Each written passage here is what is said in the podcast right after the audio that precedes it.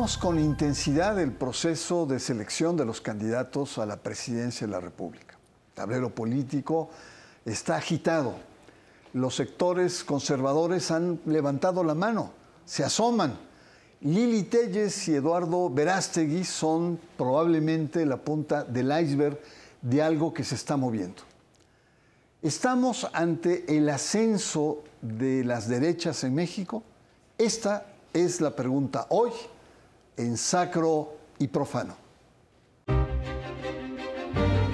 En el inicio del proceso de selección de candidatos a la presidencia de la República, la derecha y la ultraderecha mexicanas reclaman un derecho de piso en dos cuestiones centrales. Una, el rechazo a la candidatura de Xochitl Gálvez por considerarla una izquierdista encubierta. Y segundo, ante la invitación de Eduardo Verástegui a Lili Telles a unirse a su movimiento Viva México, se ha encendido un interés para construir una verdadera alternativa política de las derechas en México.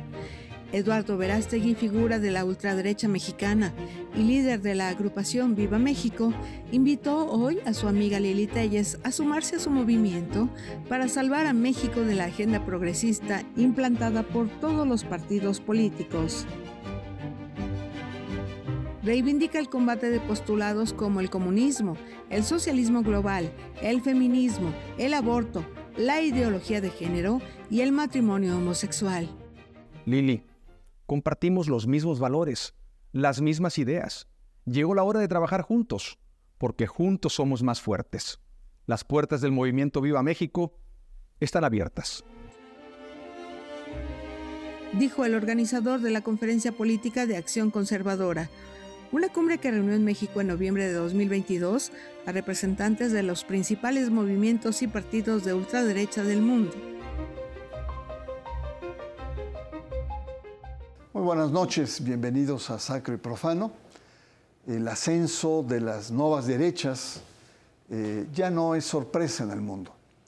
Eh, confirma una gran tendencia en las últimas, sobre todo en la última década, que incluye la captura de varios gobiernos por parte de las derechas. Estas derechas se han convertido en un actor corriente en los sistemas políticos y democráticos de gran parte de los países del hemisferio occidental. Las derechas pugnan por un sistema neopatriarcal contra los derechos conquistados por las mujeres.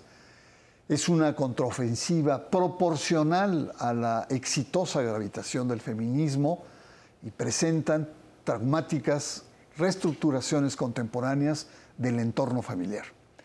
El proceso que estamos iniciando para la selección de candidatos acá en México para la presidencia de la República en 2024, como decíamos, tanto en la cápsula como en la introducción, está agitando gran parte del tablero de este país. Y para entender el fenómeno, agradezco mucho a Mónica Uribe, Óscar Aguilar, son analistas eh, reconocidos y sobre todo una sensibilidad especial a la relación entre lo político y lo religioso. Em, eh, Mónica, ¿cómo ves esta senadora controvertida eh, que aspirante a la República, todavía no ha dicho que no, que ya se bajó de un sistema em, que se declare de una derecha moderna? Y como vimos en la cápsula, Eduardo Verástegui, ahijado de Donald Trump, una persona muy cercana a la derecha republicana en Estados Unidos, le abre las puertas de su movimiento Viva México y decir, unidos vamos a cambiar este país. ¿Cómo ves este, e, e, este lance que ha causado eh, pues cierto escosor en los medios? Bernardo, muchas gracias por la invitación. Oscar, ¿cómo estás? Bueno, lo primero, lo primero que hay que decir es que la derecha profunda en México nunca ha muerto pero no ha tenido una representación real desde la desaparición del Partido del Gallito, del Partido Demócrata Mexicano, que me parece que la última vez que contendió fue en 1988 y luego perdió el registro. Eh, en realidad el PAN eh, aglutinó este, todas las derechas en algún momento. Se había pensado que la ultraderecha en México había desaparecido. Yo en 2000 en 2013 también eh, escribí algunas cosas sobre el tema y la verdad es que no ha desaparecido la ultraderecha en México. Es una nueva un nuevo conservadurismo, un conservadurismo moderno. Entonces, cuando Lili Telles dice que ella representa la derecha moderna, yo diría que representa el conservadurismo moderno. Eso por un lado. Y por el otro lado, eh, cuando veo que, que, Eduardo Verástegui, que se ha vuelto muy activo, a pesar de que él viene del mundo del cine y ella del mundo de la televisión, o sea, medios de comunicación, que no es así como, no es gente que venga de sectores religiosos exclusivos, sino que se han convertido o han adquirido una piedad más tardíamente en la vida, pues realmente eh, tienen cierto impacto en la sociedad por su figura pública que les permite llegar a más gente con un discurso muy conservador, yo diría que hasta ultramontano, remontándonos al siglo XIX. Y esta situación nos deja ver que sí representan a ciertos grupos. O sea, si uno ve Twitter, por ejemplo, Lili Telles tuvo mucho, mucho apoyo en su momento. Incluso hubo gente desencantada porque dijo yo ya no, no quiero competir. No por lo menos desde, desde la alianza opositora como se está planteando. Y de pronto aparece Eduardo Verástegui diciendo yo quiero ser presidente desde una plataforma que dice el PAN ha muerto. Que obviamente el PAN no está muerto, ¿no? Muy bien. Eh, Oscar, gracias por estar acá con nosotros. Gracias por el esfuerzo. Estás en Guanajuato ahí eh, haciendo eh, labores. Te, quiero primero plantear, hay nuevas caras en la, derecha, ¿no? Ya los Serrano Limón quedaron atrás, los Bernardo Ardavín y toda esta fauna, digamos, dinosaurica de que representaban a esa derecha, son rostros nuevos, rostros mediáticos gente que viene de los medios. Y hay que ver que en términos internacionales pues, también ha habido eh, eh, personajes como en Chile, este empresario este, chileno que, llegó a ser presidente de la República, o en Italia también un, digamos, directivo, eh, Berlusconi. ¿qué, te, ¿Qué te hace pensar, o más bien, qué piensas en la conceptualización cuando hablan de una nueva derecha o una derecha moderna? Mira, es eh, un saludo a Mónica y a ti, Bernardo, antes que nada. Una derecha moderna no es más que tratar de ubicarse o reubicarse en el nuevo panorama político y social que estamos viviendo. Los principios fundamentales de la derecha, Mónica hizo referencia a patria, Dios, familia, ¿no? Se emparecen directamente con el movimiento cristero. No hay que olvidar que esas eran también las divisas de ese movimiento insurreccional de los años 20 en México, que reaccionó en contra de una aplicación anticlerical por parte del gobierno de Calles en un momento de alta crispación política. Entonces, los valores de la derecha han estado ahí siempre, es la familia, los valores, lo, eh, se llama conservador porque quieren conservar las situaciones, estructuras sociales, y por eso son tan, tan digamos, eh, adversas a todo lo que es igualdad de género, homosexualidad, toda la agenda moral, sexual que existe. Entonces, en los países a los que tú hacías referencia, tienen como, como horizonte, como objetivo recuperar eso. No es casual que una de las voces que no mencionaste, pero que creo que vale la pena decir, y que encarna perfectamente todos esos valores, es nada menos que Vladimir Putin en, Rusia, digamos, y que utiliza esas banderas justamente para justificar su animadversión occidente, nos quiere contaminar, ¿no? Con todos sus, estos valores que van en contra de, lo, de, los, de, la, de la tradicionalidad, ¿no? Entonces, ¿cómo ubicar a la derecha en los momentos actuales? Aquí el problema que tiene es que le falta una gran locomotora, Mónica y Bernardo, no sé si estén de acuerdo conmigo, pero le falta la locomotora de la Iglesia Católica. La Iglesia Católica en México fue en gran medida la que encabezaba esos movimientos. En los años 30, la educación sexual, Narciso Bassols, en los, a fines de los 50, principios de los 60, con los libros de texto de López Mateos y aquella célebre movilización de comunismo no, cristianismo sí, y que tuvo en sus como polos a Puebla y, nada menos que a Monterrey, ¿no? Los empresarios que fueron eh, uno de los grandes opositores a eso. Entonces, se diluyen esos movimientos, se liberalizan las, las condiciones sociales, se estabiliza, digamos, el tema en términos de que no aparecen estas agresiones a la gente de la derecha, y ahora no encuentran su lugar porque la iglesia está literalmente anestesiada todavía frente a lo que estamos viendo en la actualidad. Entonces, esa falta de espacio, este, Bernardo, es lo que creo que hace que la derecha quiera irrumpir, pero no encuentra todavía esa gran locomotora. y estos partidos de ultraderecha como, como que no pueden rebasar. Si esto fuera un circuito de Fórmula 1, no pueden rebasar para poder hacerse presente como ellos quisieran. Muy bien, Oscar.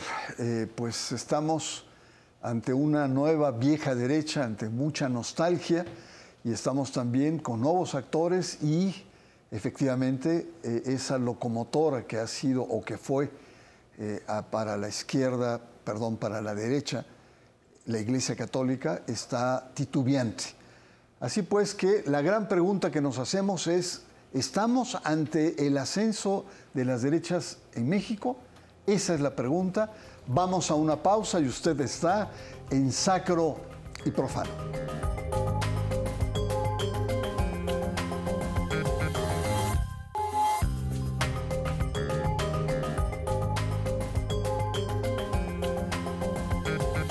Estamos de vuelta. La gran pregunta es si existe un ascenso en las derechas en México, por lo menos próximo. Verástegui, Eduardo Verástegui, organizó una cumbre de la ultraderecha en noviembre de 2022. Ahí anunció frente a grandes líderes de la derecha, Valesa, en fin, este, Bannon, en fin, una serie de personajes, que iba a crear en México una verdadera derecha en el país. Y lamentó Acción Nacional.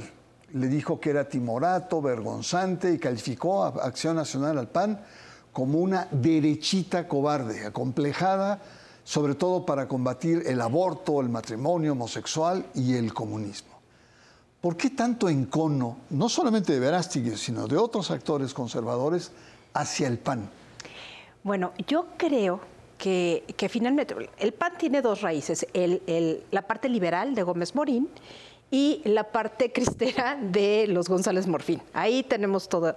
Y lograron convivir muchos, muchos años, más de 80 años, entre que se daban el poder uno al otro, pero nunca aceptaron estos grupos de ultraderecha hasta que pragmáticamente los necesitaron. Y esto fue hacia el año 2000, que confluyeron todos en la candidatura de Vicente Fox. Ahora, el tema terrible para estos grupos es que el PAN se convierte en una derecha más moderna que tiene que dejar atrás ciertas banderas porque tiene que incluir grupos que emergen. Por ejemplo, el, grupo LGTB, pues lógicamente hay gente que es panista. Entonces tuvieron que abrirse este tipo de cosas, se corrieron al centro y esto no gustó porque descobijó a los grupos ultramontanos dentro del PAN. O sea, eh, gente como Serrano Limón, como Ardavín, que estuvieron muy cercanos al PAN, y otros grupos que no eran ultraderecha, que ahí identificaría al grupo alrededor de Lorenzo Servitje y toda esta gente del IMDOSOC, que no son, por supuesto, ni, ni, remotamente extrema derecha, pero que sí sustentaban estos valores muy tradicionales. El PAN los fue descobijando porque fue aceptando grupos más modernos. Incluso también creo que ahí pesa el cambio generacional. Otro punto que creo que critican ampliamente es que ya esta identificación, que no fue del todo real porque la iglesia se identificó con, con quien tuviera que identificarse, eh, esta identificación pan-iglesia que supuestamente tendría que haber sido para esa extrema derecha, se fue perdiendo. El PAN se fue laicizando, mucho más que incluso otros partidos le hace Morena, porque ahí hay una inversión de la laicidad, pero creo que hay un disgusto dentro de estos grupos porque ya no son representados, sus valores ya no están representados por el PAN. Por eso el PAN ha muerto y lo que dijo Verástegui, que a me impactó, fue que el PAN murió por un un golpe, un bombazo llamado Xochitl, una cosa así, de, la, de la izquierda trotskista o maoísta, no me acuerdo qué, pero fue una cuestión verdaderamente de crítica de, la pérdida de identidad, supuesta pérdida de identidad del Dijo que el PAN murió, ha muerto, y no va a descansar en paz. Y no va a descansar en paz. ¿Qué le pasa, no? O sea, no, no puede dar por muerto un partido que está encabezando una alianza opositora y que la probable candidata de esa alianza opositora, o por lo menos bajo las condiciones actuales, Ceteris Paribus, es Xochitl Galvez, que ella entró con la plataforma del PAN. Sus primeros, sus primeros pasos en la política estuvieron ligados al PAN. No es que ella sea militante del PAN. Yo entiendo que no lo es del todo, que es independiente. Pero sí es una crítica frontal a, a esta situación de la política que siempre es natural. Hay que flexibilizarse y hay que ajustarse al contexto. Y esto es lo que ellos no pueden hacer. No quieren ni pueden. Muy bien. Eh, Oscar, ¿por qué cuesta tanto trabajo decirse de derecha en este país? Porque no es nuevo, esto viene desde el fines del siglo XIX, ¿no? cuando eran conservadores, que era el término que se usaba. Eh, ¿Qué ha pasado? ¿Por qué en este país ser de derecha incluso es un insulto? Mira, este, yo creo que hay tres grandes razones para, para explicar esto. La primera es la la gran narrativa que todos los mexicanos estuvimos expuestos desde el sistema educativo nacional. El oprimido siempre es la víctima. Desde la conquista, la reforma, buscando los derechos de los conservadores, eh, de los liberales en contra de los conservadores, la revolución que luchó con una conciencia social, primera revolución del siglo XX. Eh, hemos estado formados en esta conciencia de que hay que tener una solidaridad con lo social. La derecha, por definición, digamos, tiene un eje que tiene que ver con el individualismo, eh, la libertad del individuo, que no se mete el Estado, que haya libertad de mercado. ¿no? Entonces, ahí hay un choque. Lo segundo es que tuvimos en estos años del priato, digamos, en estos 60, 70 años del prismo, nunca hubo, salvo lo que mencioné anteriormente, amenazas directas a la derecha, salvo la cuestión educativa, la cuestión sexual, que pasaron momentáneamente en nuestra historia política, nunca hubo una amenaza en contra de esto. Entonces, ser de derecha, pues, como que no tenía mucho sentido, ni representatividad, ni relevancia. Pues, ser de derecha para defender qué?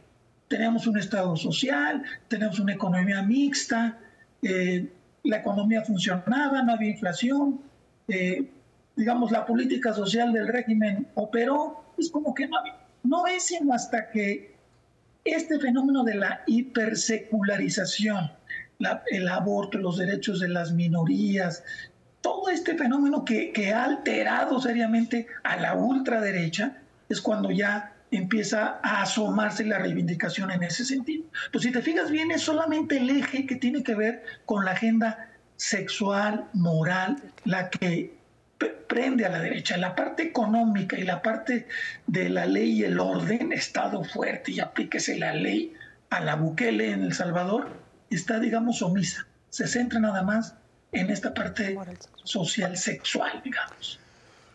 Muy bien, querido Oscar, muy interesante este, este planteamiento.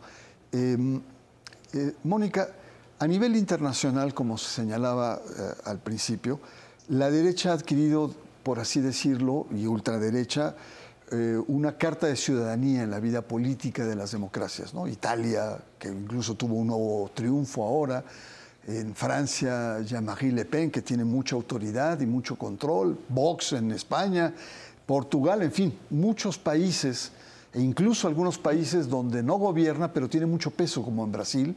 Bolsonaro sigue teniendo mucho peso con su partido y el caso de Chile tiene un presidente de izquierda, un joven presidente de izquierda, pero tiene un parlamento de derecha, ¿no? y ahí van conviviendo, etc. En el caso de México, Verástegui tiene un gran trabajo internacional. Su fuerza está en Estados Unidos, en los grupos e iglesias conservadoras, católicas y no católicas, cristianos no católicos, en Estados Unidos. Y mucho financiamiento también. ¿Tú ves que con este contexto internacional y además eh, este contexto norteamericano que está muy presente en nuestra realidad en México, Verástegui realmente es un pivote que podría desencadenar un nuevo partido? Probablemente sí. Y lo que no quiere decir que ese nuevo partido sea legalizado. O sea, el intento va movimiento, por ejemplo. Puede ser un movimiento.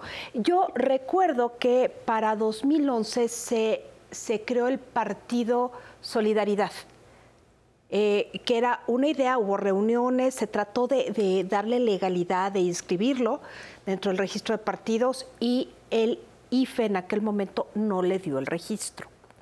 Era un partido que estaba liderado por eh, uno de los hijos de Carlos Slim.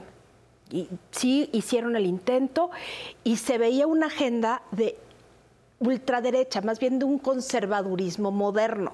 Este hecho eh, yo creo que se puede repetir ahora, que llegue a tener mayor profundidad, creo que podría ser, y te voy a decir por qué, porque finalmente la ultraderecha sí está muy, a pesar de que pueden coincidir en muchas cosas, sí está muy enfrentada a Morena.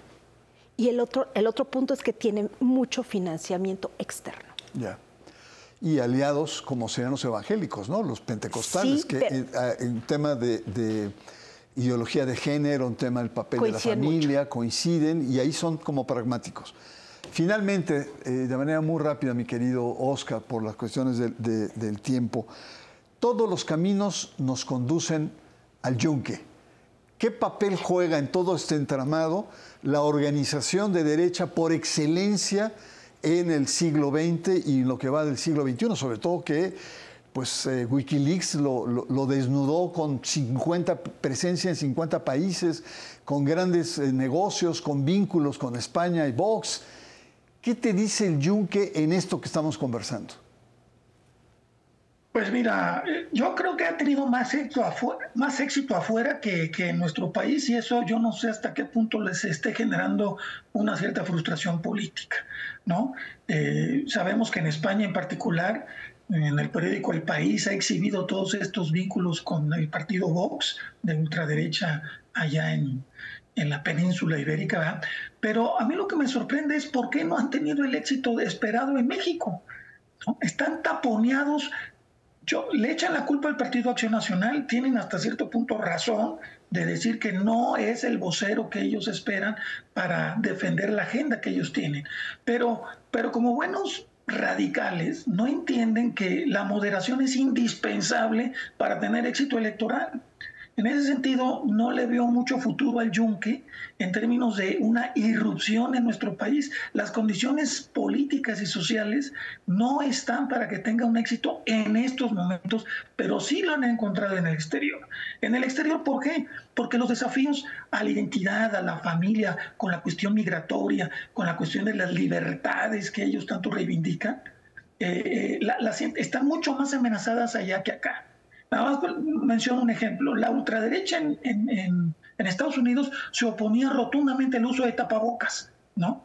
Eh, Verástegui es antivacunas.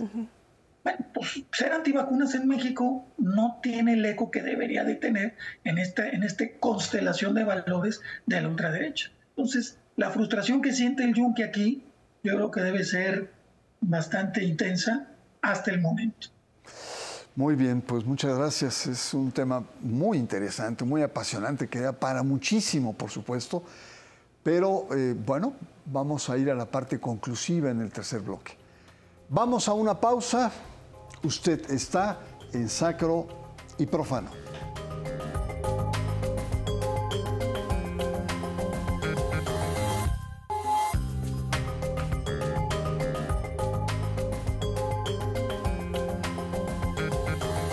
Regresamos a Sacro y Profano. La pregunta que ha cruzado todo el programa es si estas derechas en México van a tener eh, futuro, gravitación en la vida política de este país, bajo diferentes aspectos.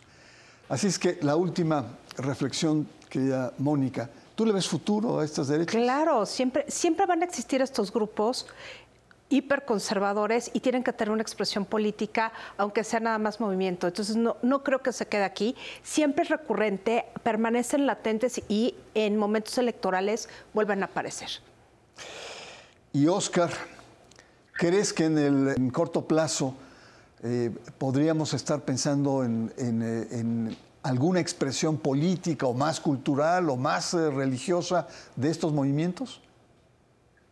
Eh, no, este, no lo creo en el corto plazo y tampoco lo veo por la vía partidista. Van a seguir estando presentes desde sus plataformas, de sus redes, eh, buscando, digamos, espacios eh, sociales.